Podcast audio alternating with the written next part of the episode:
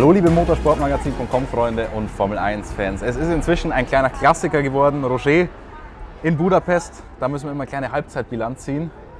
Es ist verdammt warm hier, also sollten wir ein bisschen in Schweiß ausbrechen, liegt es am Wetter. Ja, klar, glaube ich, heute war es 37 Grad. Da könnte ich vielleicht auch meinen traditionellen Pullover wegnehmen. Deswegen sei es uns gestattet, dass wir das ein oder andere Kaltgetränk hier haben.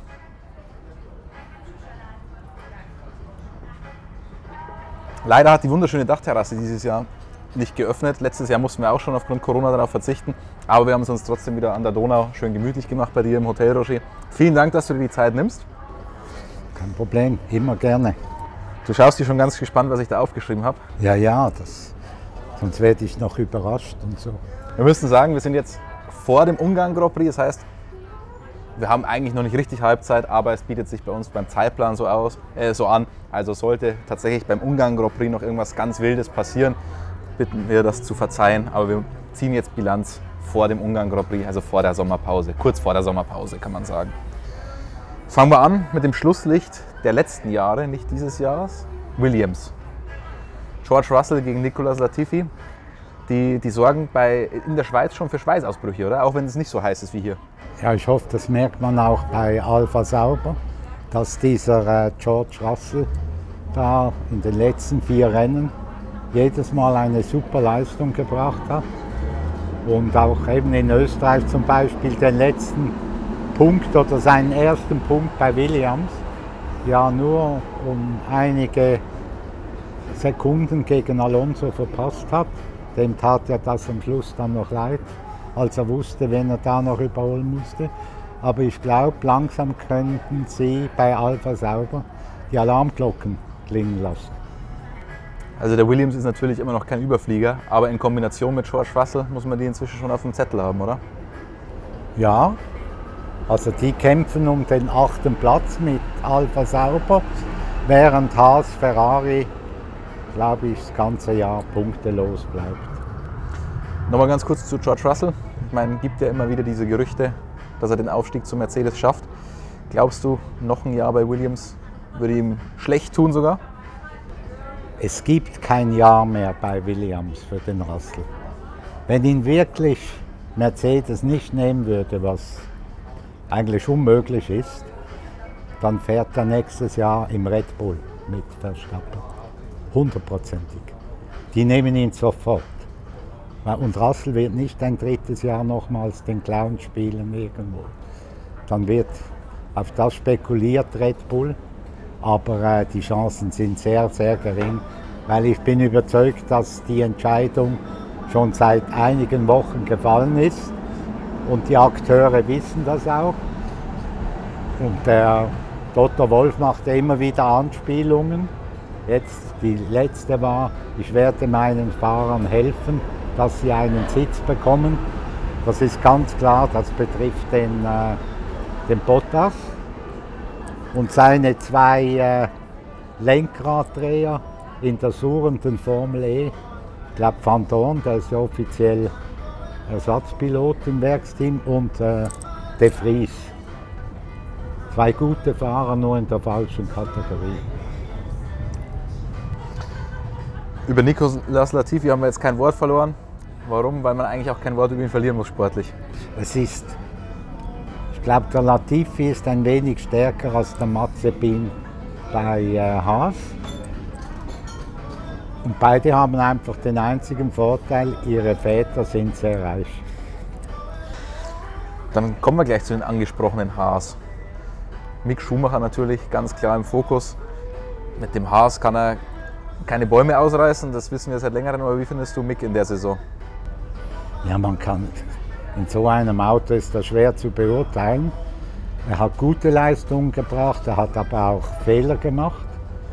Und wenn die einzige Aufgabe ist, schneller als der Marzipan, wie ich ihn nenne, da zu sein, dann äh, wird ihm das nicht lange Freude bereiten. Der will natürlich weiterkommen. Und wenn er nächstes Jahr nochmals im Haus sitzen muss, dann äh, wird das sein Weg nach oben sicher erschweren, sage ich jetzt mal. Weil Möglichkeiten hat er nicht viele. Die einzige wäre ja das andere Ferrari-Partnerteam äh, Alpha Sauber. Nur da darf ja jetzt der Chef Vasseur allein bestimmen, wer nächstes Jahr da fährt. Also hat der Ferrari keinen Einfluss mehr.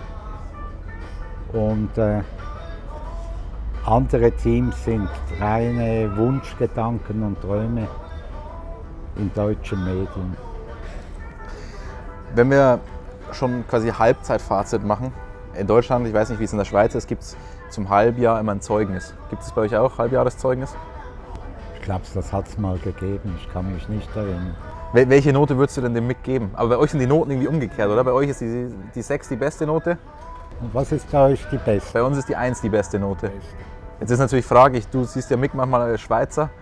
Ne, bewerten wir ihn jetzt nach dem Schweizer System oder nach dem deutschen?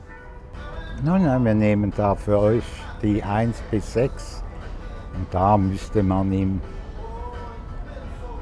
so eine 2 bis 3 geben, würde ich jetzt mal sagen. Und ganz interessant ist natürlich dann auch noch sein Teamkollege.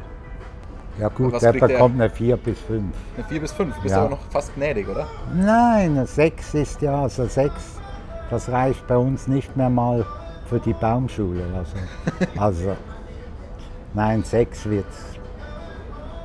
Ich meine, der Mann ist nicht so langsam, der Mann macht viele Fehler, aber ab und zu hat er mal irgendwie gute Momente. Also nicht allzu hart sein und äh, wir haben erst Halbzeit. Weil wir jetzt schon über Mick Schumacher sprechen, der sitzt ja immer schief im Auto, weil er keinen richtigen Sitz hat. Wir sitzen auch ein bisschen schief, damit wir schön im Bild sitzen. Das machen wir wunderschön, ja. Rocher. Vielen Dank, dass du dir das antust.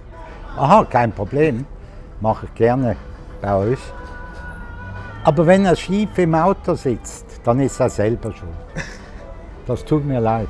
Wenn einer die erste Halbzeit sagt, ich sitze schief im Auto, dann kann er das ändern, oder?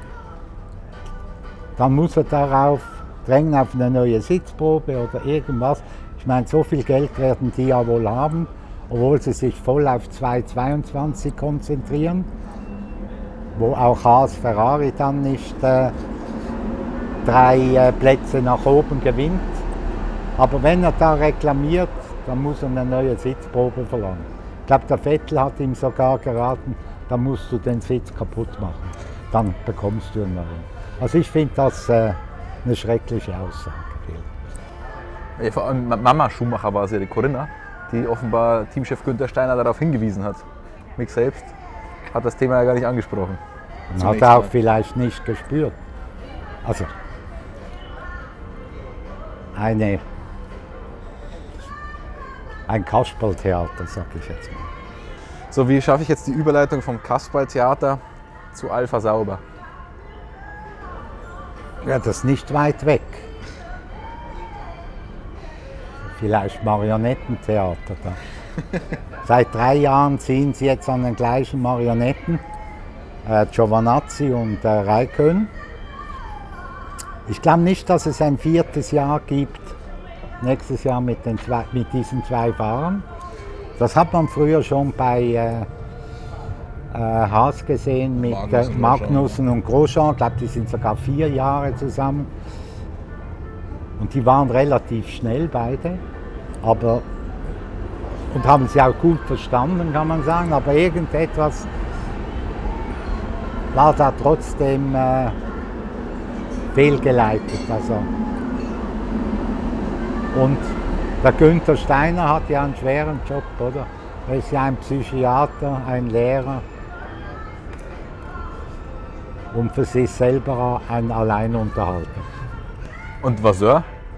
Der, der hat es ein bisschen einfacher, zumindest was die Fahrer angeht. Vasseur hat, kommt natürlich schon mit einem gewissen äh, Erfolgsausweis äh, daher, oder? Er hat, äh, ich glaube, Hamilton, Rosberg, Hülkenberg, Formel 3, Formel 2 zu Meistern gemacht.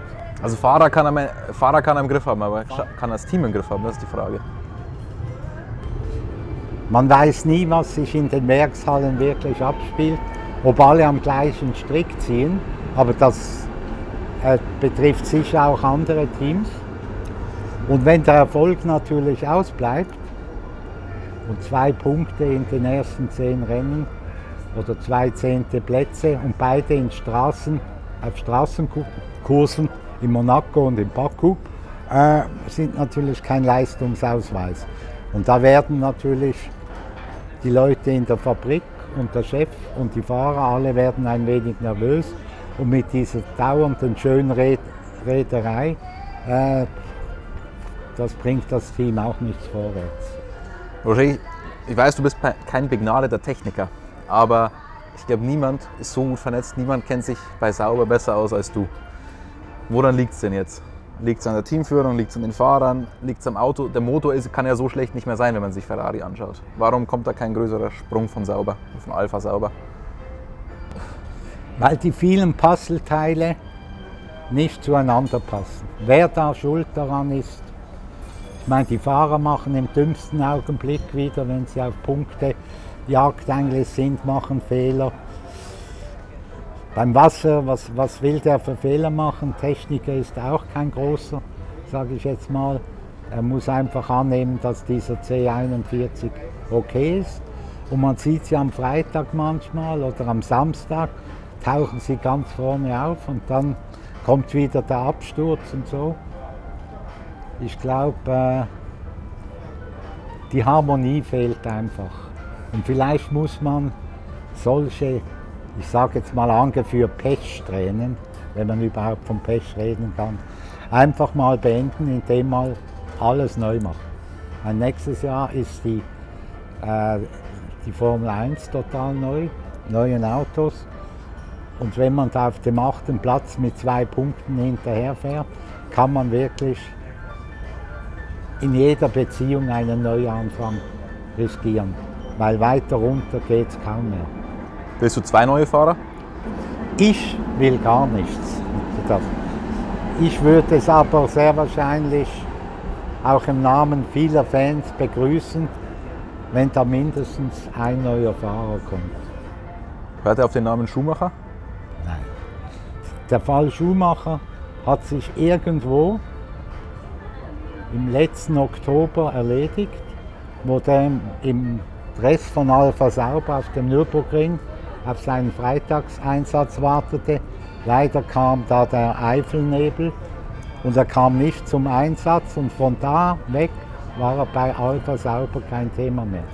Ob wegen es muss wegen Ferrari sein, weil Wasser hat mir noch im Winter in einem Interview erklärt, ich verstehe heute noch nicht, warum der Mick nicht in unserem Auto sitzt.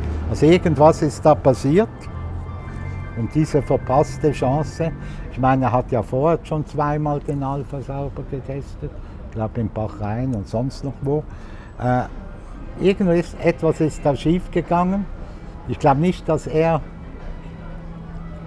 da, daran beteiligt war an dieser Entscheidung, weil dann äh, wäre er sehr schlecht beraten gewesen. Man muss ja auch sagen, also menschlich hat er sich wahrscheinlich auch nichts zu Schulden kommen lassen. Man kennt ihn ja. Also da ist er ja der der bravste Bub in diesem Zirkus fast, würde ich sagen. Also wenn du sagst, irgendwas muss vorgefallen sein, oftmals hört man ja hinter den Kulissen bei manchen Fahrern, da hat es irgendwie nicht gestimmt zwischen Team und ihm. Das kann man sich in dem Fall jetzt aber nicht vorstellen.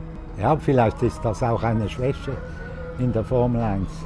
Wenn du, wenn, man, wenn, du, wenn du als liebster Fahrer im Feld angesehen wirst, das, das bringt dich nicht weiter. Also sein Vater war sicher nicht der liebste Fahrer im Feld. Kommen wir von Alpha Sauber zu Alpha Tauri. So ein bisschen die graue Maus geworden in den letzten Jahren. Immer so, schaut so aus, als könnten sie mehr, können aber dann am Ende doch nicht mehr. Sie sind jetzt wieder Fünfter. Und das ist ja der Platz, den der Toast immer anstrebt. Er sagt, Fünfter, das muss unser Minimalziel sein. Und die arbeiten, glaube ich, da in Faenza richtig gut, mit guten Leuten und haben auch ein, ein, ein, ein, äh, gutes Fahrerduo mit der Gasly,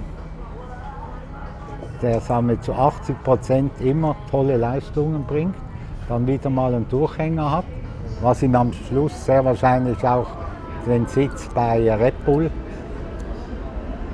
gekostet hat oder in Zukunft auch kosten wird.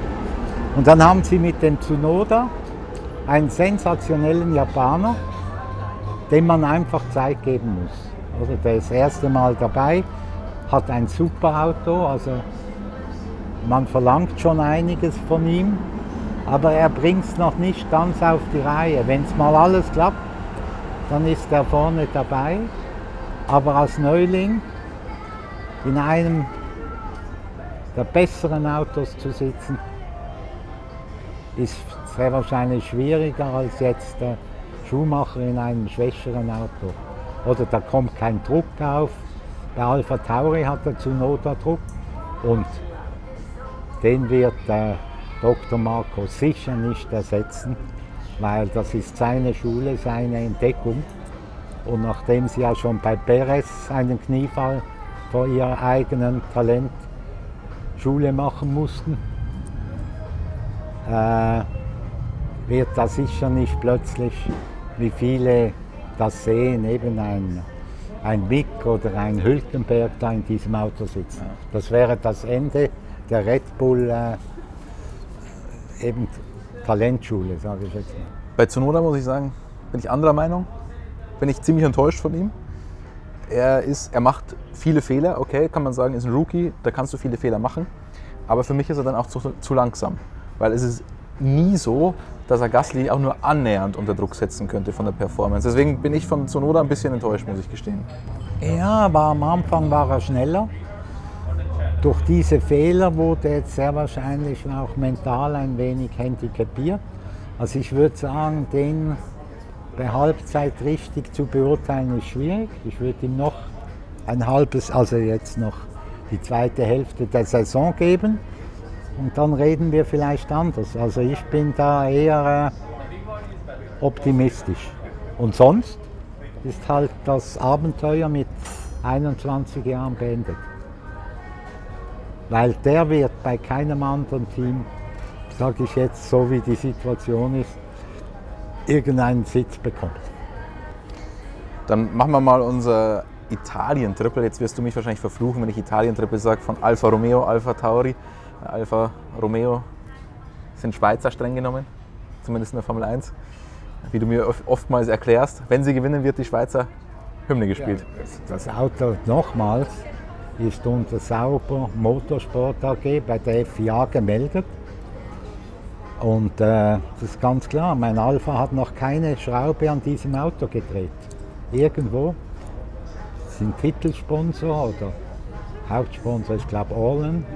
Titel, die sind einfach Titel geben ihren Namen ja. und kommen mit zwei WM-Titeln in den ersten zwei WM-Jahren 1950, 51 äh, daher und wollen einfach diesen Namen jetzt weiter in der Welt tragen. Aber wichtiger sind ihnen, glaube ich, wenn ich so sehe, von der Reklame auch die Straßenautos die sie dadurch sauber ein wenig pushen können und so. Darum für mich immer Alpha sauber, weil irgend müssen die aber es mit dem Team zu tun haben. Ganz kurz noch, weil wir die Schweizer Hymne angesprochen haben. Wie heißt die eigentlich? Adritz dem Morgenrot daher. Also, aber das wird noch einige Zeit dauern. Dann kommen wir zu Ferrari, zu richtigen Italienern. Ich glaube, darüber gibt es keine Diskussionen. Die haben sich wieder ein bisschen rehabilitiert nach dem vergangenen Jahr. Ja, ich habe jetzt gerade äh, mit meinem Kollegen Schmidt äh, Geld drauf gesetzt, dass die hier gewinnen in Ungarn. Also, und zwar gibt es den Leclerc 17 zu 1 als Sieger und den Sainz 50 zu 1. Ich darf verraten, es hat in Monaco nicht geklappt. Da habt ihr das auch schon gemacht, oder? Ja. Ja gut, wenn dann der Pole-Positionsmann namens Leclerc nicht mal eine Runde drehen kann, dann kann man auch keine Wette gewinnen. es wird lustig, weil unsere Zuschauer sehen das Video ja erst, wenn das Rennen schon vorbei ist. Also dann bist du entweder ein noch reicherer Mann oder ein eben wie immer Mann. Wenn ihr das Video seht. Wir werden es einblenden, was, was passiert ist. Ähm, aber die haben sich gut rehabilitiert. Ja. Also ich meine, wir wussten alle, dass die wahrscheinlich jetzt nicht mehr so, so weit hinten rumgurken werden wie, Letz-, wie, im letzten Jahr, weil sie am Motor ein bisschen was machen konnten und Auto auch darauf einstellen, auf die neuen Motordaten, wenn man es mal vorsichtig ausdrückt. Aber dass der Sprung dann gleich so groß sein würde, hätten, glaube ich, nicht alle gedacht. Okay, man muss natürlich dazu auch sagen, in, äh, wo war es jetzt in Silverstone, da hat auch das Wetter für die, für die Reifen eine Rolle gespielt. Und ich glaube, in sechs oder sieben Rennen wurden sie überrundet oder hatten eine Minute Rückstand auf Red Bull oder auf Mercedes, also wie in alten Tagen, aber trotzdem, man merkt, sie schnuppern irgendwie wieder am ersten Sieg seit äh, Vettel 2019 in äh, Singapur. Oder? oder vielleicht müssen wir sagen dann seit Ungarn. Aber äh, ob das reicht für den dritten Platz gegen die große Überraschung von McLaren Mercedes, äh, ich würde kein Geld drauf wetten. Aber für die Fans ist natürlich gut, dass sie jetzt da nicht mehr so richtig ab, absaufen, sagen wir jetzt mal. Äh, dass da wieder ein wenig Hoffnung da ist. Aber für eben, es reicht vielleicht mal für ein oder zwei Siege, aber damit ist man noch keine Titelkandidat. Nein, Top-Team sind sie nicht, aber einigermaßen rehabilitiert. Weil von Leclerc wussten wir, dass der ein absoluter Gigant ist, aber Seins vielleicht die kleine Überraschung in dem Jahr, oder? Ja, der, äh, der hat sich da besser eingeführt als zum Beispiel der Perez bei Red Bull, obwohl der schon gewonnen hat ein Rennen. Aber seins ist eigentlich eine der Überraschungen und, äh, und ich glaube, er ist sogar ein guter Teamplayer. Das ist wichtig. Das ist bei den Spaniern oft ein Handicap, siehe Alonso. Die Spanier, die wollen eigentlich immer die erste Geige spielen. Aber er merkt natürlich da, Ferrari gibt ihm eine Chance, die muss er nützen. Und wenn er sich da als Vollpfosten outet, äh, geht sein Vertrag sicher nicht länger als zwei Jahre. Du hast Alonso angesprochen. Ich erinnere mich, Stinkstiefel hast du ihn mal getauft. Ja, das ist er immer noch. Aber er ist äh, wieder fast zu seiner alten Form zurückgekehrt, auch verbal. Und so, die Fans lieben ihn so. Auf der Strecke hat er den Ocon mal in den Senkel gestellt plötzlich. Ich glaube, seit er irgendwie einen neuen Vertrag bekommen hat, geht ja gar nichts mehr beim Ocon. Und äh, Alonso nützt dies aus, auch mit, äh, mit guten Rennen. Und äh, ja, ein positiver Punkt der ersten Halbzeit. Aber Alpine dann hingegen eher ein negativer Punkt, weil es ist ein Werksteam und die wollten eigentlich schon längst mal Fuß fassen, da richtig weit oben. Ja, bei Renault weiß man eigentlich nie. Ich meine, Red Bull hat nach den vier Titeln von 2010 bis 2013 mit Renault ging es dann plötzlich bergab, da kam nichts mehr und so. Auch interne Querelen und so. Und da passt einfach irgendwo, irgendwo ist das Tuch zerschnitten und äh, Alonso hält das jetzt irgendwie wieder ein wenig zusammen. Aber wie lange noch? Wie, lang, wie, lange kann Alonso, wenn er selber so gute Leistungen bringt, wie lange kann Alonso sich mit Platz 7, 8 abgeben? Ja, das muss. Ich meine, wo er zurückgekommen ist, hat er ja gewusst, das wird schwierig. Oder?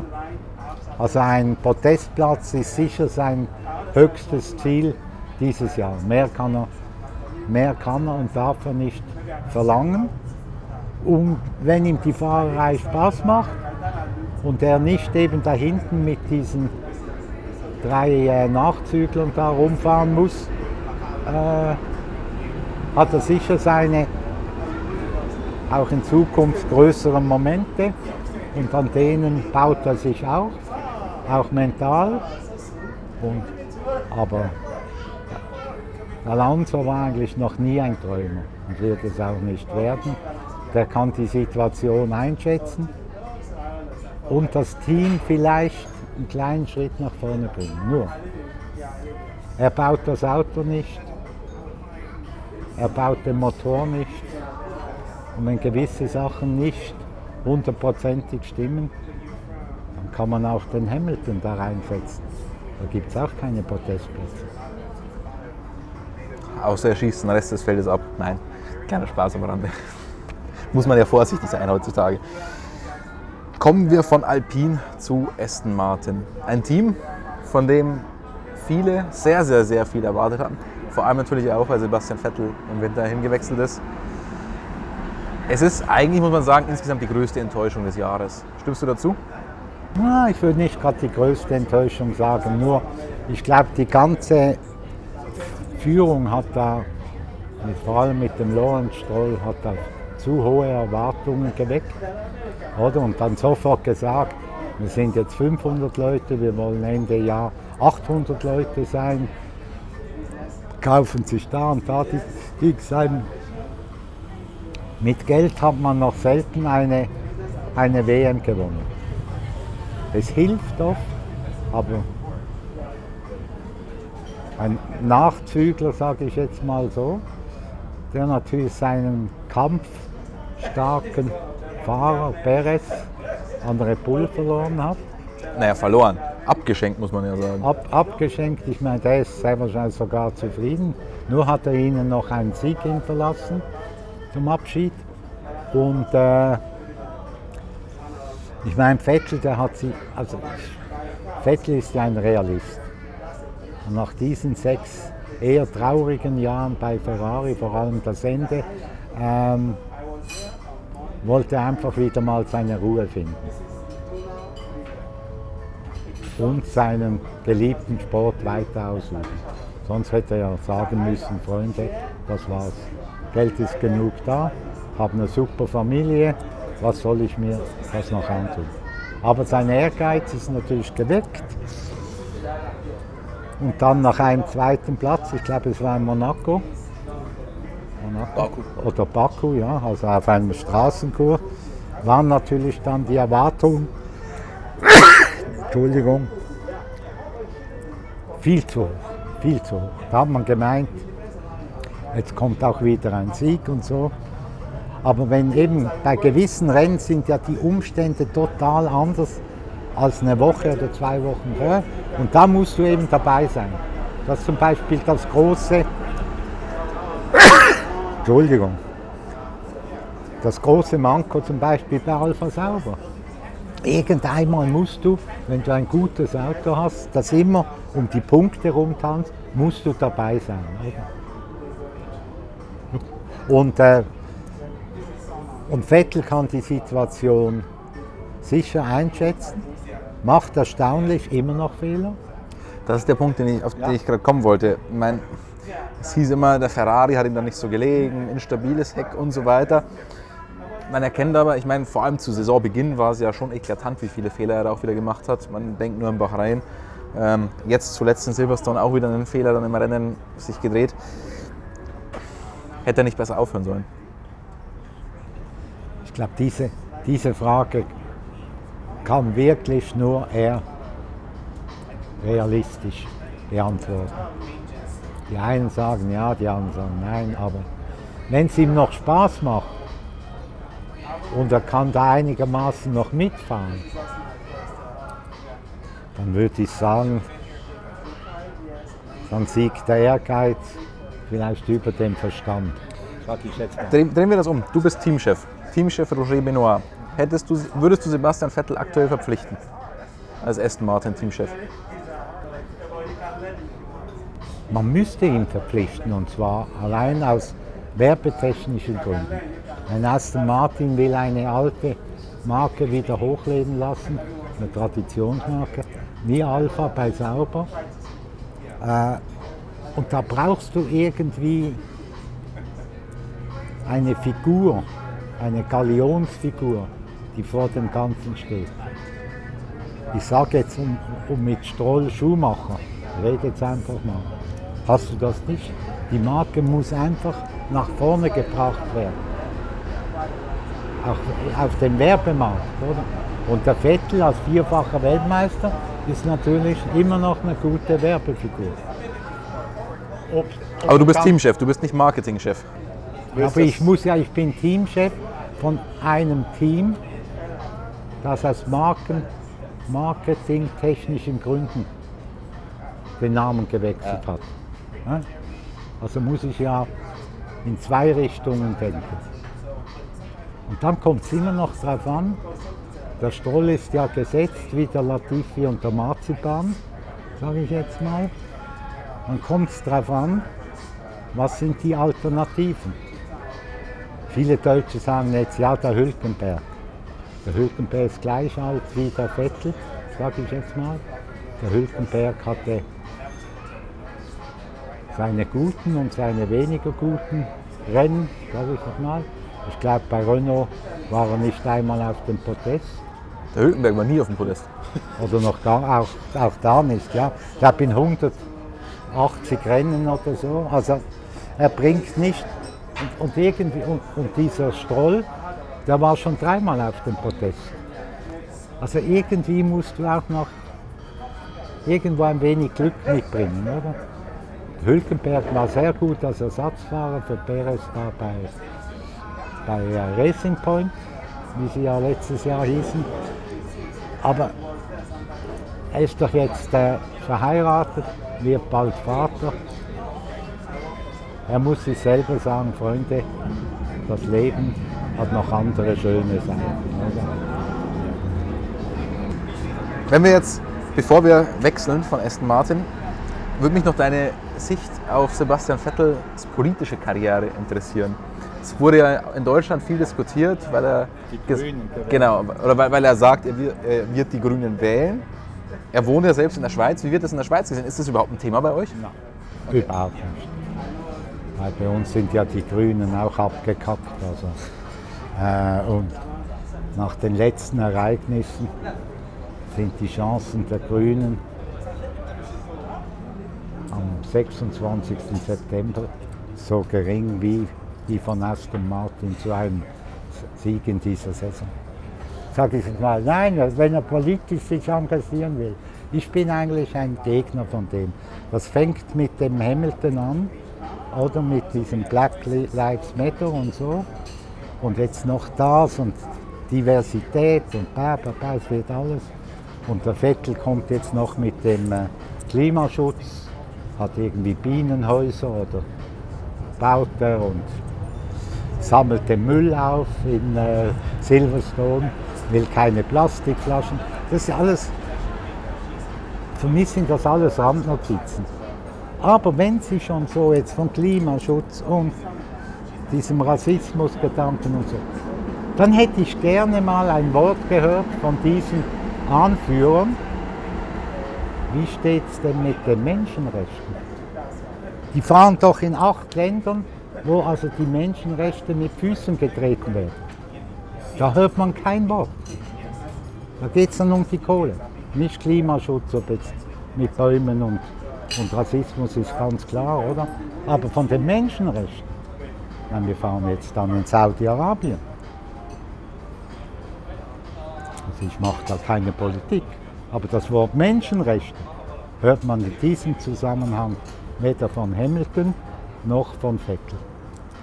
Aber noch, noch, noch ganz. Darüber können die Fans sich ihre eigenen Gedanken Noch ganz kurz, wenn du jetzt sagst, Black Lives Matter, Umwelt und so weiter, willst damit wahrscheinlich nicht sagen, dass die Sachen per se schlecht sind, für die sie sich einsetzen. Du, dir geht es nur um die Aktion an sich von den Fahrern, weil ja. man das heutzutage leicht missversteht.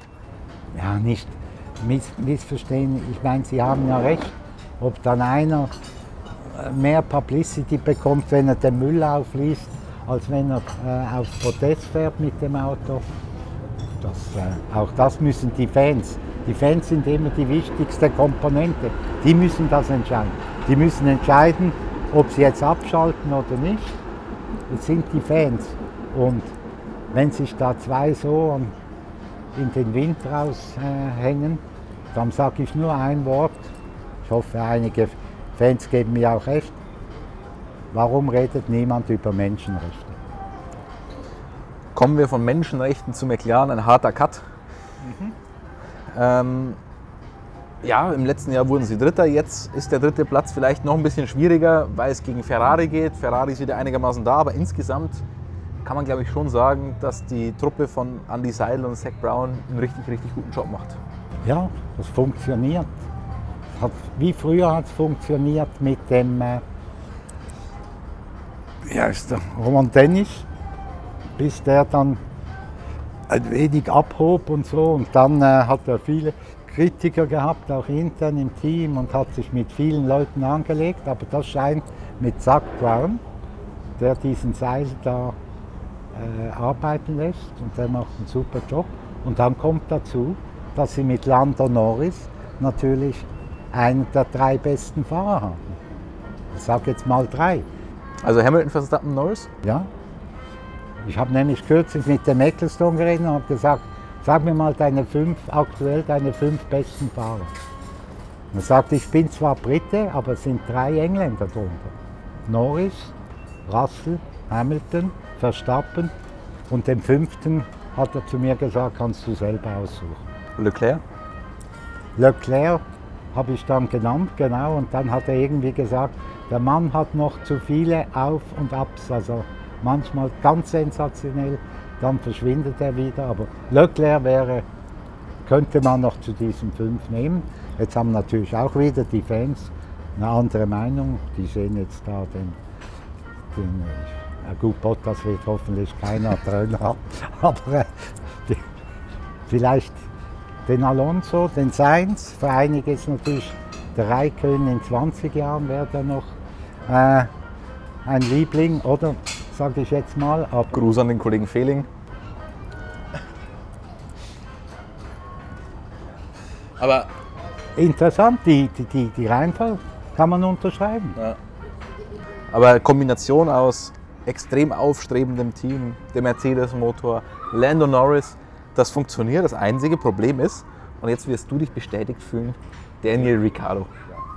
Ich will es nicht das Problem, aber es zeigt, es zeigt etwas, dass man in ein Team, das funktioniert und auch gute Fahrer hat, reinkommt. Man nicht einfach, auch wenn man einen großen Namen trägt, einfach sagen kann, so jetzt bin ich hier. Der hat wirklich seine Anlaufschwierigkeiten. Der Alonso hatte sie auch, aber nicht sehr lange. Aber der Ricciardo scheint die, scheint die mit sich herumzutragen. Genau wie der Perez bei, äh, bei Red Bull. Oh, ich fühle mich nicht bestätigt, aber es zeigt nur, äh, dass ein großer Name noch nicht vielleicht die richtige Ergänzung ist in einem Team, das schon funktioniert und mit Lando Norris, ich sage jetzt mal, die Sensation des Jahres. Das ist einfach unheimlich, was der da leistet. Und dann hat natürlich McLaren jetzt auch mit dem Mercedes-Motor äh, eine weitere Trumpfkarte. Also ich würde sagen, für mich die Überraschung oder die Nummer eins der ersten Halbzeit. Also das Team, sage ich jetzt mal. Der ersten Halbzeit exklusive Ungarn. Haben wir noch nicht gesehen, müssen wir dazu sagen. Aber das, diesen Platz werden sie nicht verlieren. So, jetzt geht's ans Eingemachte. WM-Kampf. Aber sprechen wir erstmal gar nicht über den WM-Kampf selbst. Sprechen wir erstmal über die Nummer 2 Fahrer und dann sprechen wir über den WM-Kampf. Sergio Perez, wie gefällt er dir bei Red Bull? Ja, eben, wie gesagt. Am Verstappen kommt keiner vorbei. Er hat es sehr wahrscheinlich zwei, dreimal mit der Brechstange versucht, auch in der Qualifikation. Und muss ich jetzt sagen, Freunde, da läuft nichts.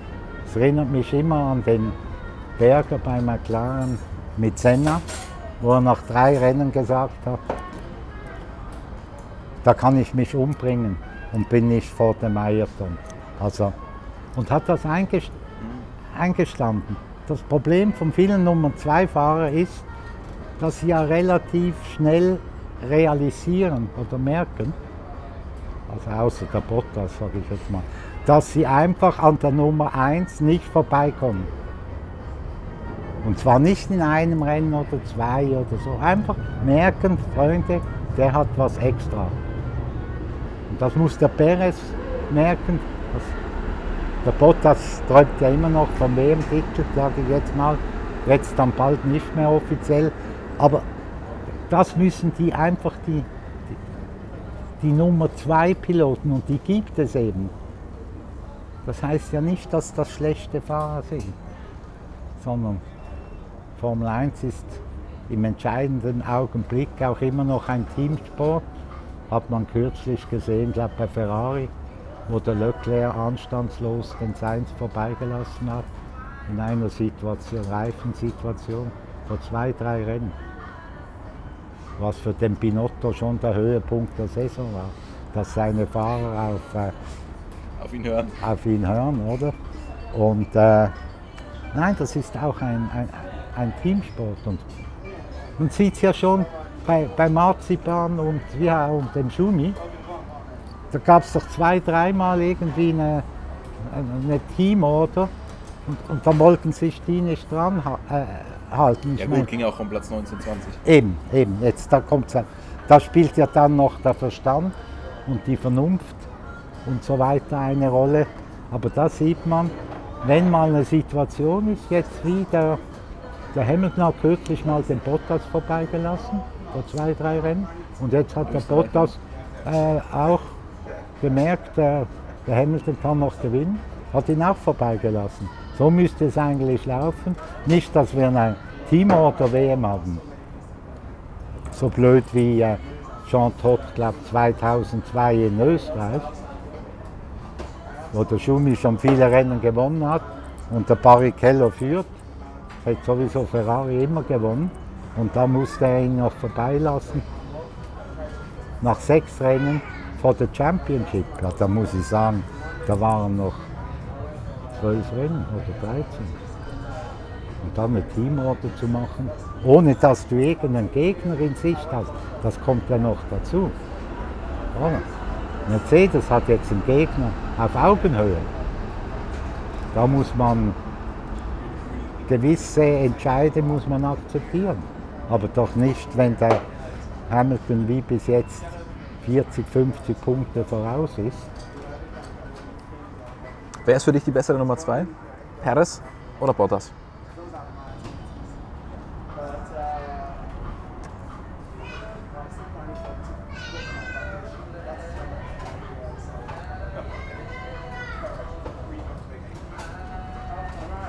Beide haben sehr große mentale Schwächen, sage ich jetzt mal. Mental. Okay. Sehr mentale Schwächen. Also glaubst du, beide sehen nicht ein, dass sie Nummer zwei sind? Ja, das ist ihr Hauptproblem, dass sie das nicht akzeptieren wollen, können. Aber sie müssen. Also das ist. Also ich würde kein Geld draufsetzen. Wer da. Wenn die im gleichen Auto rumfahren, Also ich würde sagen, ein Team, das den Bottas hat, ist nicht jetzt Mercedes hinten, ist Alpha Sauber oder sogar Williams wieder. Da, da hat er ja angefangen. Das ist keine schlechte Wahl, weil der macht Punkte, der weiß, wie es geht, oder?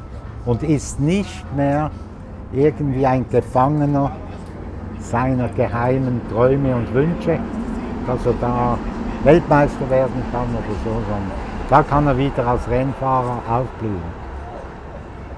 Wenn der Perez jetzt so wieder irgendwie in ein Team zurückkommt, wäre es das Ende von Perez. Mental.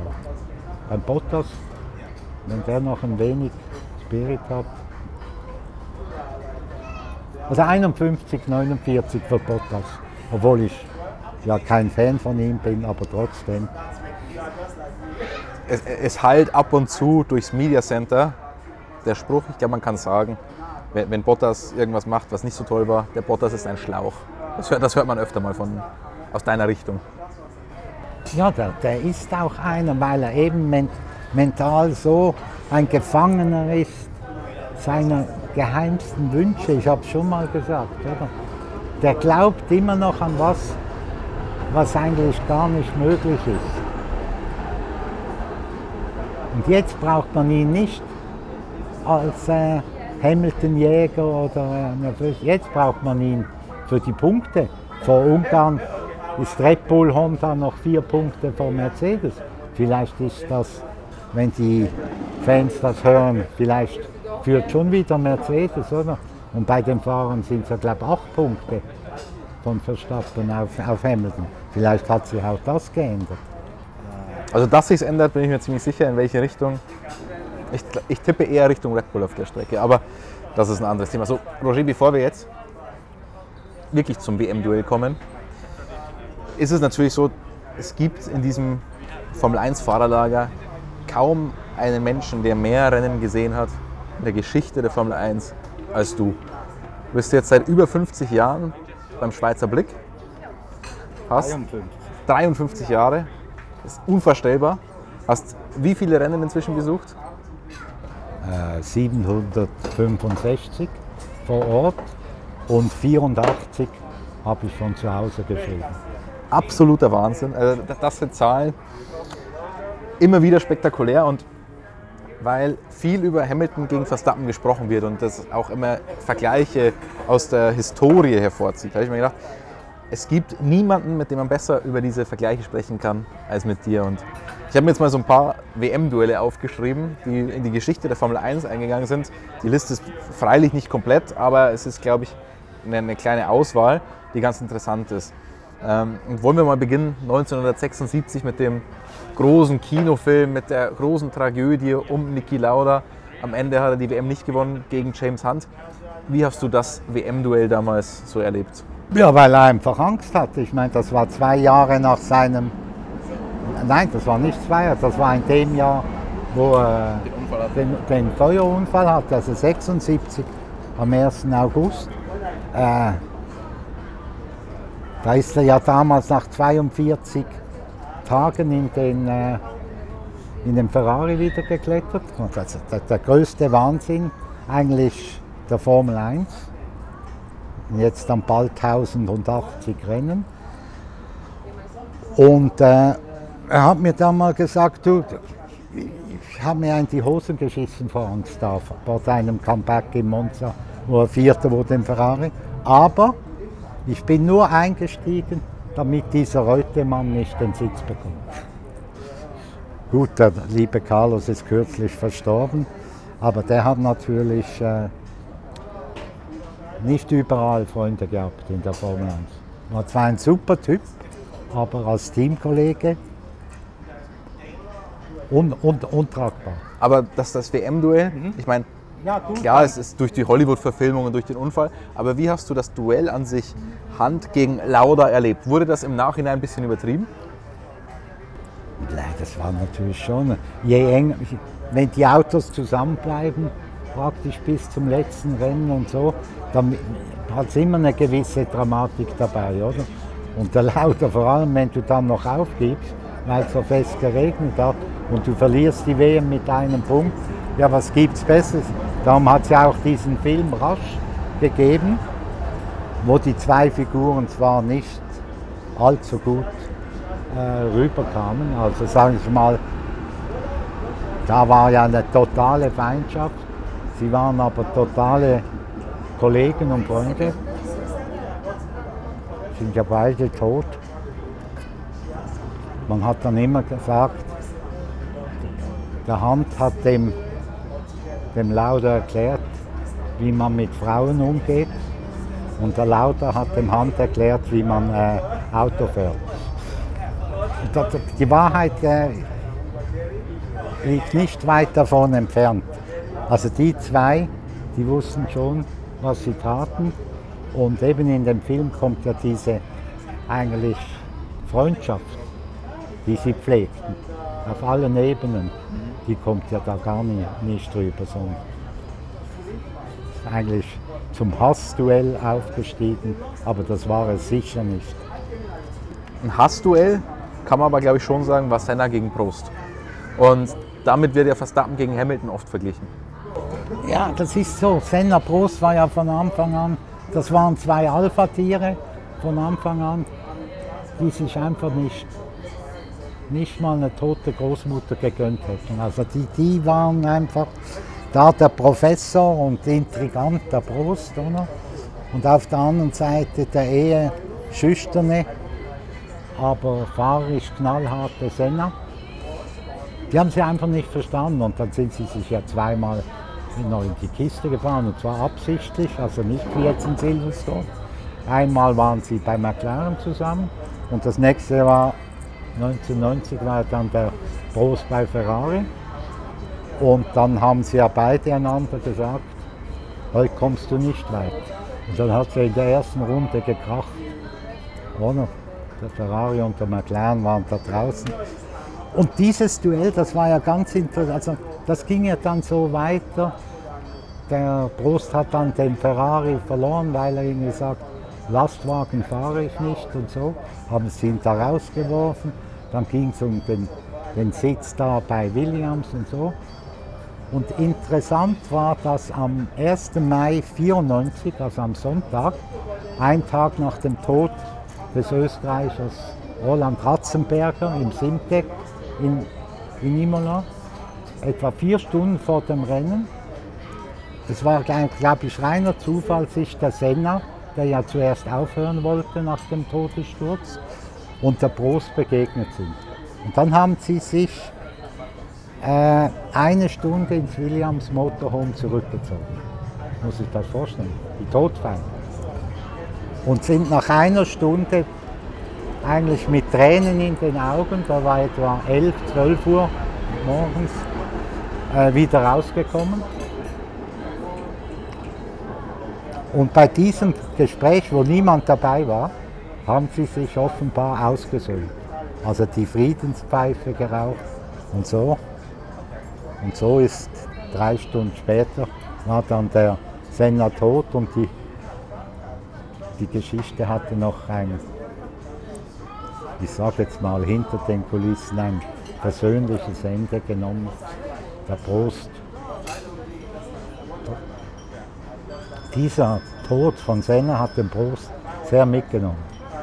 Um einiges mehr, sagen wir jetzt mal, als vor diesem Gespräch. Oder? Also das war vielleicht noch Zufall, also ohne den Todessturz von Ratzenberger wäre es nie zu diesem Gespräch gekommen. Aber war das für dich die größte Rivalität der Formel 1-Geschichte, weil sie sich halt auch über so viele Jahre hinweggezogen hat? Ja, was es war Rivalität, da war schon Abneigung, Hass und so. Und wenn jetzt da bei Verstappen, Hamilton, da redet man ja immer noch von Respekt, oder? Aber Vor dem Ungarn Grand Prix. Vor dem Ungarn Grand Prix, oder? Also, man kann die noch nicht, es werden vielleicht Erinnerungen wach, aber. Und das Ganze spielt sich auch sportlich noch auf einer tiefen, tieferen Ebene ab, sage ich jetzt mal. Dann ein WM-Duell, das dir, glaube ich, auch besonders viel Spaß gemacht hat, war so Piquet gegen Menzel. ja gut, das waren einfach, das war der Lausbube, der, der Piquet, der einfach alles kommentiert hat, oder? Und der Menzel war der, der bei, jedem, bei jeder Aussage über ihn irgendwie die Wände hoch ist. Und das hat natürlich der Piquet ausgenutzt, dass er ihm selbst sogar mal das Klopapier in Mexiko, wo der Montezuma Rache hatte, der Menzel, und immer wieder an die Boxen musste auf Klo, hat er ihm das Toilettenpapier einfach geklaut da in, in, der Toilette und hat draußen gewartet. Und wo er rausgekommen ist, hat er gesagt, ja, was hast du jetzt gemacht ohne Toilettenpapier? Also es war, es war auf einem Niveau, das heute zum Glück nicht mehr da ist. Wieso zum Glück? Nein, also das waren dann ich meine, der Piquet ist ja auch auf den Senna los und hat gesagt, Piquet, äh, Senna liebt keine Mädchen und so. Hast du eine schöne Geschichte daraus gemacht? Ich, kann, ich weiß nur, die Fortsetzung war, beim nächsten Rennen kam der Senna mit zwei Mädchen links und rechts am und dem Vater ins Fahrerlager. Und der Piquet hat mir einen Tritt in den Hintern gegeben und gesagt, da bist du schuld was er jetzt plötzlich links und rechts ein Mädchen an der Hand hat. Also das war schon ein Provokateur vor dem Herrn, der Pike, aber ein sensationell guter Fahrer. Da gibt es auch die Geschichte, dass er die Frau von Nigel Menzel beleidigt haben soll, oder? Ja gut, da, solche Sachen sollte man nicht sagen, aber da ging natürlich der Menzel durch die Decke, oder? Das macht man nicht. Also er hat öffentlich irgendwie gesagt, dass die Frau von Nigel Menzel nicht besonders attraktiv ist, um das mal... Da hat man es harmlos ausgedrückt, ja. Aber zum guten Glück ist das heute, ich sage jetzt mal, hat es keinen so, so Störenfried mehr. Weil es bringt es im Endeffekt nicht. Nur eben, wie gesagt, wenn du ein Provokateur bist und ein sensationell guter Fahrer, dann hält sich das irgendwie die Waage, oder? Und nicht irgendein Provokateur, der jedes zweite Mal äh, einen Crash hat oder so. Dann Schumacher, der hat ja auch einige WM-Rivalitäten gehabt. Wahrscheinlich die größte mit Damon Hill, wenn man sich das so über, über die Geschichte anschaut, 94. wie es Ja, die, die haben sich auch oft ver verbal beleidigt. Aber ähm, Schumacher war 94 mit diesem Rammstoß mit dem kaputten Benetton in Adelaide. Dann hat er 97 wiederholt. Damals Genau. wurde er Weltmeister zwar. Viele sagen unverdient. Also er wäre nicht Weltmeister geworden, wenn er den Abschluss nicht gemacht hätte. Und 97 versuchte er es dann mit dem Villeneuve und dann bekam er ja alle Punkte abgezogen und so. Brauchte dann drei Tage, bis er den Fehler eingestanden hat, weil ihm der Teamchef Todd zu Recht gesagt hat, du, da musst du dich entschuldigen, da kommst nicht raus. Weil da war weltweit ein Shitstorm. Gut, dass es da noch keine sozialen Medien gab. Ah, bei, bei den meisten Gesichtern, ja. Ja, da hätte es Klicks gegeben. Da hätten wir unseren Spaß gehabt, wenn wir schon unsere Videos hier gemacht hätten. Aber Schumacher Hill, ähm, ist, dir, ist das auch so ein WM-Duell, das dir im Gedächtnis geblieben ist? Oder ist Nein, nicht so. Der war, der Hill war so eine farblose Figur. Okay. Der Schumacher war ja immer, stand ja immer im Mittelpunkt. Aber der andere war jetzt wirklich eine farblose Figur vor dem Herrn. Und der Mann hat 23 Rennen gewonnen. Das wissen die Leute gar nicht. 23. Unglaublich. Lauter hat, glaube ich, 15, äh, 25 gewonnen. Stuart 27. Die erinnert man sich, aber die 23 vom äh, Hill, die sind irgendwie vergessen, in Vergessenheit geraten. Aber das hat mit fahrerisch äh, Qualitäten nicht viel zu tun, aber ein, einfach einige Leute, die waren einfach beliebter bei den Fans, bei den Medien und so. Da konnte man relativ wenig dagegen machen. Aber Menzel ist so farblos wie der Bottas. Hill meinst du? Äh, Hill, ja. Ja, der Menzel war, war nicht farblos. Alleine der, Schna alleine der Schnauzer hat schon. Ja, ja. Wobei, vielleicht, Bottas hat es ja auch mal versucht mit so einem Schnauzer, aber hat nicht so ganz gut geklappt. Der Schuster bleibt bei deinem alten Gesicht. So, jetzt haben wir viel über die Historie gesprochen. Haben wir irgendein WM-Duell oder irgendein Duell vergessen, wo du sagen würdest, das war für dich noch richtig, richtig klasse? Ja, da gab es in den, da war ich noch nicht dabei, in den 60er Jahren, wo sie untereinander das Auto getauscht haben, dass der noch Weltmeister wurde. Ich glaube, in Mexiko war einer mal in der letzten Runde Weltmeister und ist dann noch ausgeschieden. Also da müsste man, für das gibt es ja sehr viel gute Bücher. Aber die Statistik interessiert mich nicht und so weiter. Mich interessieren deine Geschichten. Ähm, und dann schauen wir uns jetzt mal das aktuelle WM-Duell noch an. An welches WM-Duell erinnert dich das dann am ehesten? Weil viele immer sagen, Senna gegen Prost, Hamilton, Verstappen. Oder äh, gi- gibt's, kann man so Vergleiche ziehen oder sagst du, jedes WM-Duell ist so einzigartig, das macht keinen Sinn? Nein, ich glaube, dieses WM-Duell ist einzigartig, wenn man hinter die Kulissen schaut. Also wenn man sich die Red Bull-Führung anschaut und wenn man sich die Mercedes-Führung anschaut, wo jetzt natürlich unser lieber Niki Lauda seit 26 Monaten tot fehlt. Weil das war jetzt der, der Puff, die Pufferzone, der Diplomat da. Nein, was die alles rauslassen, also neben dem Fahren, das ist unsäglich. Dieser Horner, unsäglich. Dieser Marco kommentiert alles, oder? Der Mathe-Schitz bleibt zum Glück schön im, im Hintergrund. Und dann haben wir den Dr. Wolf jetzt, ein Solo-Kämpfer, oder? Der alles versucht schön zu reden und äh, ja, die heile Welt und was auch immer. Aber du sagst unsäglich. Ist das nicht schön? Ist, gehört das nicht zu so einem WM-Duell dazu? Also ich muss sagen, ich muss gestehen, für mich ist es das erste Mal, dass ich auch in so einem richtigen WM-Duell zwischen zwei Teams arbeite. Und ich finde es durchaus amüsant und, und unterhaltsam. Ja, amüsant, Spaß. amüsant. Aber hat es Stil? Das frage ich mich. Früher hatten die Teamchefs, wie ein Colin Chapman, ein Ken Tyrrell, ein Teddy Meyer, Enzo Ferrari. Die hatten irgendwie Stil. Da gab es solche, das sind ja Lausbubengeschichten. Da. Jetzt wird, oder jetzt, wir sind ja vor Ungarn, aber jetzt wird ja noch dieser Fall von Silverstone nochmals aufgerollt. Ja, was wollen die denn? Will Red Bull den Hamilton am Strick hangen sehen oder irgendwo? Also, ich meine, also eben stilvoll ist das nicht. Da kann man jetzt, da kann man ein Fan sein von Red Bull oder von Mercedes. Das spielt keine Rolle. Ob das amüsant ist für die Medien und so.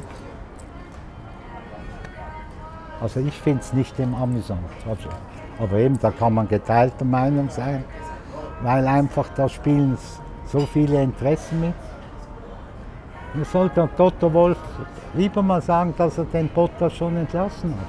Ich sag mal, das ist ja irgendwas, was man nachvollziehen kann, oder? Und dann jetzt, jetzt wieder diese Aktion. Der, der Marco sagt, wir haben einen Schaden von 750.000 Dollar. Zwei Tage später kommt der Horner, es sind 1,8 Millionen, also aus dem gleichen Team. Millionen, Das ist eine gute Inflation. gute Inflation. Und alles geht durch die Medien, was ja nachvollziehbar ist. Aber mir kommt es vor wie eine, wie eine ungeschriebene Rechnung medial serviert.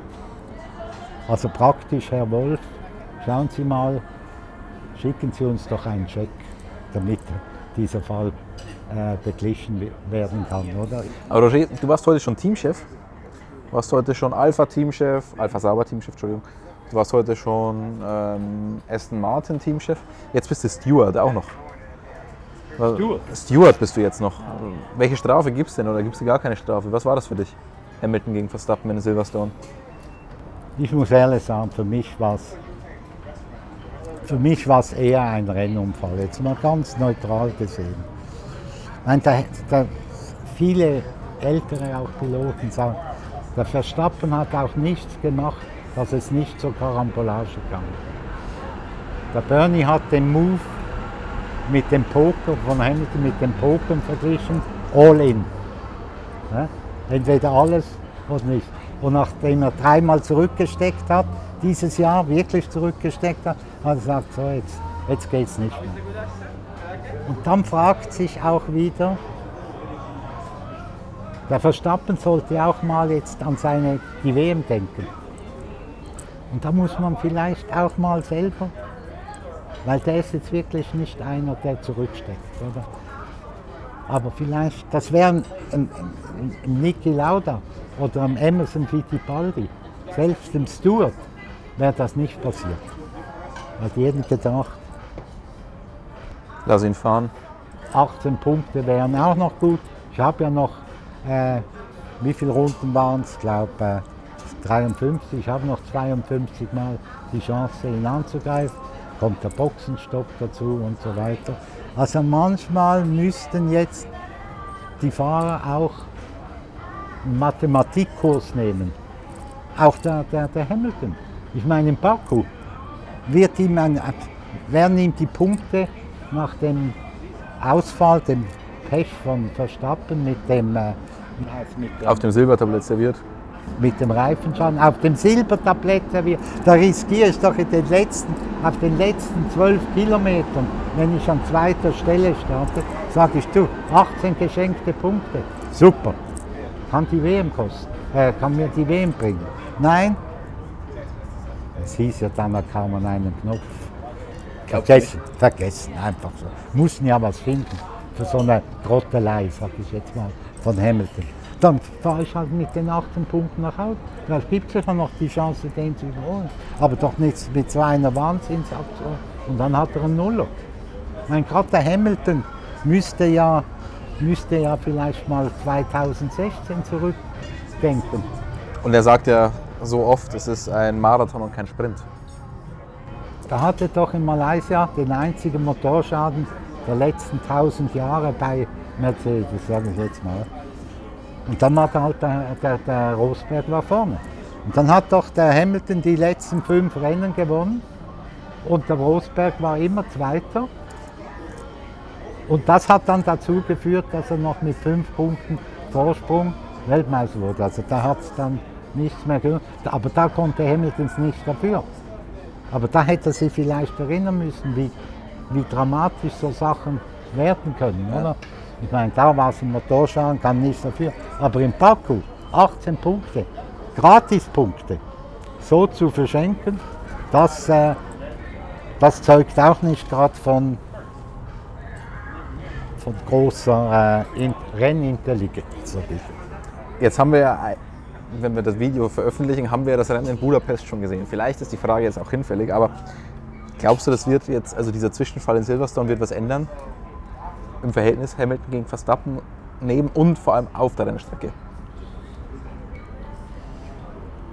Irgendeiner hat mal richtig geschrieben, es könnte, Muss ich gewesen sein. es könnte der Start zu einer langen Feindschaft gewesen sein.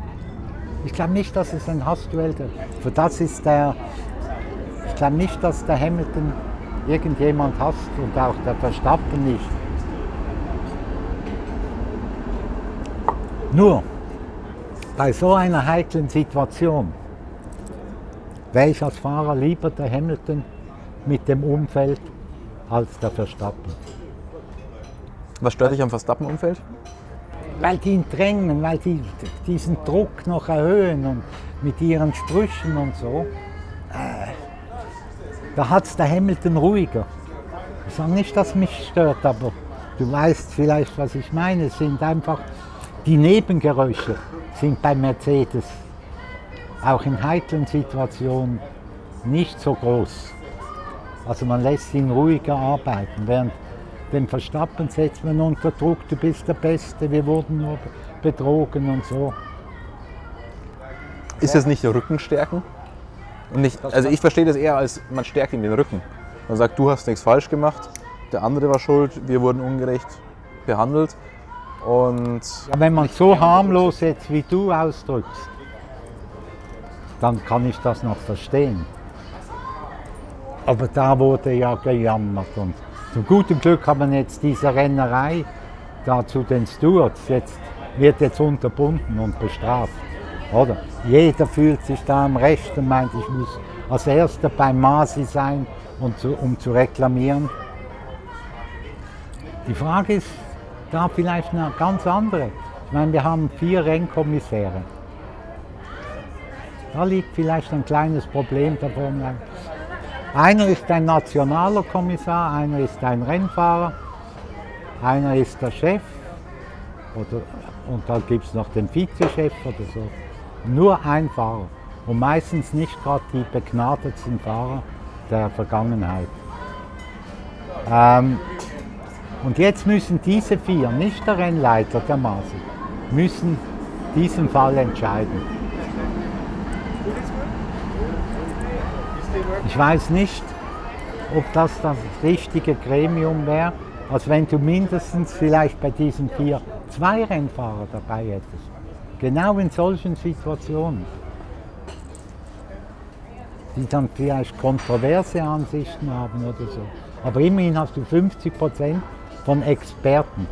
Jetzt hast du 25 von einem sogenannten Experten, sage ich jetzt mal. Es kommt immer darauf an, wer ist. der vielleicht noch Sympathien hat für den einen oder den anderen. Kann ja sein. Aus früheren Zeiten oder was auch immer. Und drei oder ein, ein Lokaler, ich meine in Malaysia irgendeiner, da von einer Bananenfarm da noch irgendwie mitentscheidet, da muss ich sagen, ne,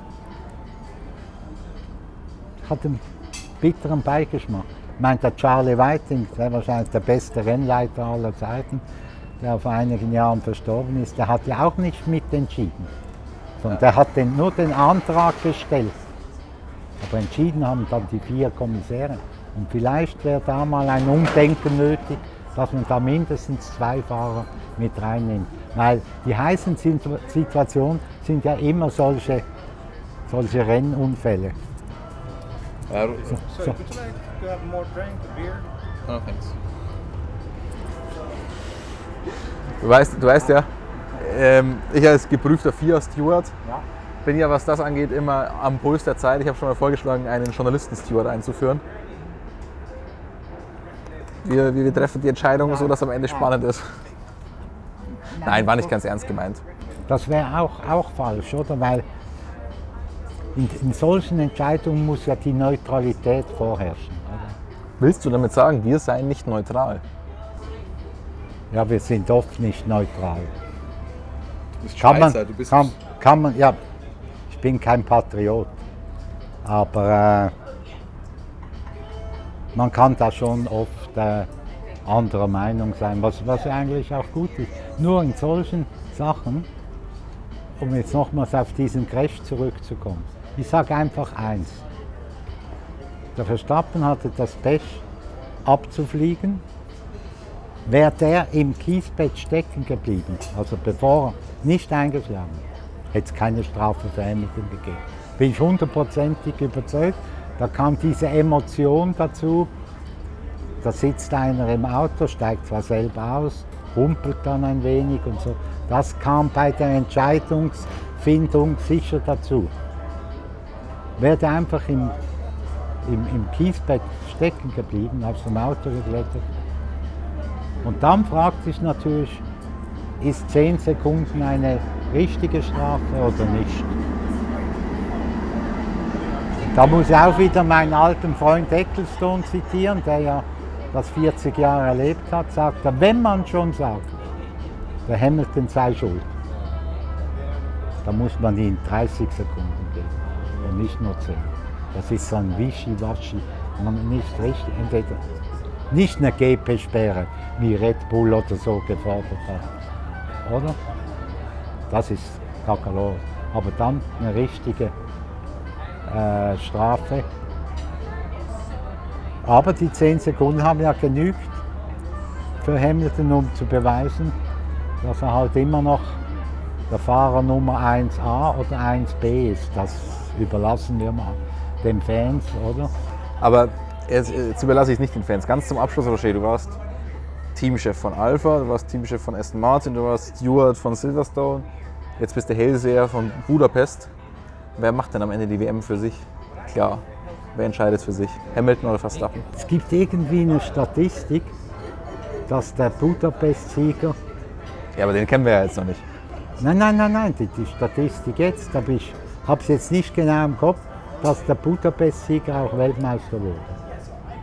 Ja, du hast es jetzt schwer. Du kennst den Budapest-Sieger noch nicht und musst trotzdem Weltmeister tippen. aber, äh, der, Sch- der Schumacher kann ja hier noch seinen wohl letzten Rekord verlieren. Er hat ja achtmal gewonnen im Manicur und der Hamilton hat achtmal gewonnen neben Silverstone, auch in Budapest. Also könnte er zum neunten Mal. Und ich glaube, es in den letzten 15 Jahren war nur einmal der Budapest-Sieger nicht auch Weltmeister. Es gibt so eine Statistik. Also ich, ich, ich kann mich jetzt nur daran erinnern, Ricardo hat hier mal gewonnen. Der wurde nicht Weltmeister. Ähm, wer, wurde, wer hat denn sonst hier noch gewonnen? Ja, kann schon sein. Ja, es ist eine ganz, ganz eindeutige Statistik, aber ich will jetzt die Fans nicht mit Zahlen und Statistiken den Abend noch irgendwie äh, versauern. Aber erzähl, wer gewinnt jetzt am Ende die Weltmeisterschaft. Und ich will jetzt nicht hören, der, der Ungarn Grand Prix-Sieger. Nein, nein, nein. Ich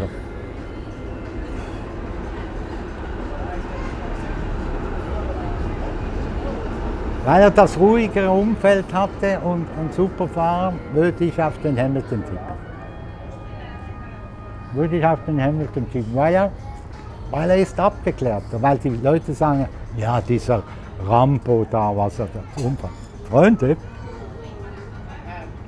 Hamilton seit 2007 dabei, muss man sagen. Meist oder sehr oft im besten Auto war nie ein unfairer Fahrer. Nie. Kann man nachschauen. Vielleicht 2011 gegen Massa war es ein bisschen. Ich sag ja mal, wenn, wenn, sagen wir mal, er hat seit 2007 immer eine Polposition gehabt, jedes Jahr immer ein Sieg, immer eine schnellste Rennrunde, aber sicher nie immer eine unfaire Attacke. Also das muss man aber dass der Verstappen natürlich der Champion der Zukunft ist, daran darf nicht gezweifelt werden. Also das war jetzt nicht irgendwie gegen Verstappen. Und der Hamilton weiß auch, wenn er jetzt noch einen WM, den achten WM-Titel holt, ob jetzt dieses Jahr, nächstes Jahr oder nochmal, dann weiß er, dann, dann hat er sein Ziel erreicht und mehr wird ihm äh, wird ihm nicht mehr in den Schoß fallen, denn wir wissen alle, Verstappen ist da und Ferrari hat noch nicht das Auto, das der Leclerc da zum Seriensieger würde. Also den Fans stehen spannende Jahre bevor. Ob das neue Reglement für 2022 der, der, der Kracher ist, den die Formel 1 sich vorstellt, dass alles zusammenrückt, alles wird besser, viel mehr Grand Prix-Sieger. Also wenn man eine Serie kaputt machen will, muss man Formel E anschauen. Also das, jetzt habe ich aufgehört nach dem letzten Rennen in London. Die fahren sich so und in die Kisten, bekommen ab, abstruse Strafen und ich glaube, die ersten 13 sind innerhalb von 8 Punkten oder 10 Punkten. Unser, unser Chefredakteur Stefan würde jetzt äh, sagen, 26 von 24 Fahrern können noch äh, Weltmeister werden. In Berlin, in Berlin, beim, bei, bei, den letzten zwei Rennen. Nein, ich meine, ist, wenn das die Zukunft ist, äh, dann gute Nacht Formel 1. Aber so weit ist noch lange nicht. Nein. Aber das können wir dann auch hoffentlich in Abu Dhabi diskutieren, denn das ist ja die nächste große Tradition. Saisonabschlussvideo mit dir. Ich blicke gerade auf die Zeit und sehe, Roger, wir haben ja gleich noch ein Date. Wir sind schon spät dran. Wir haben uns mal wieder verquatscht.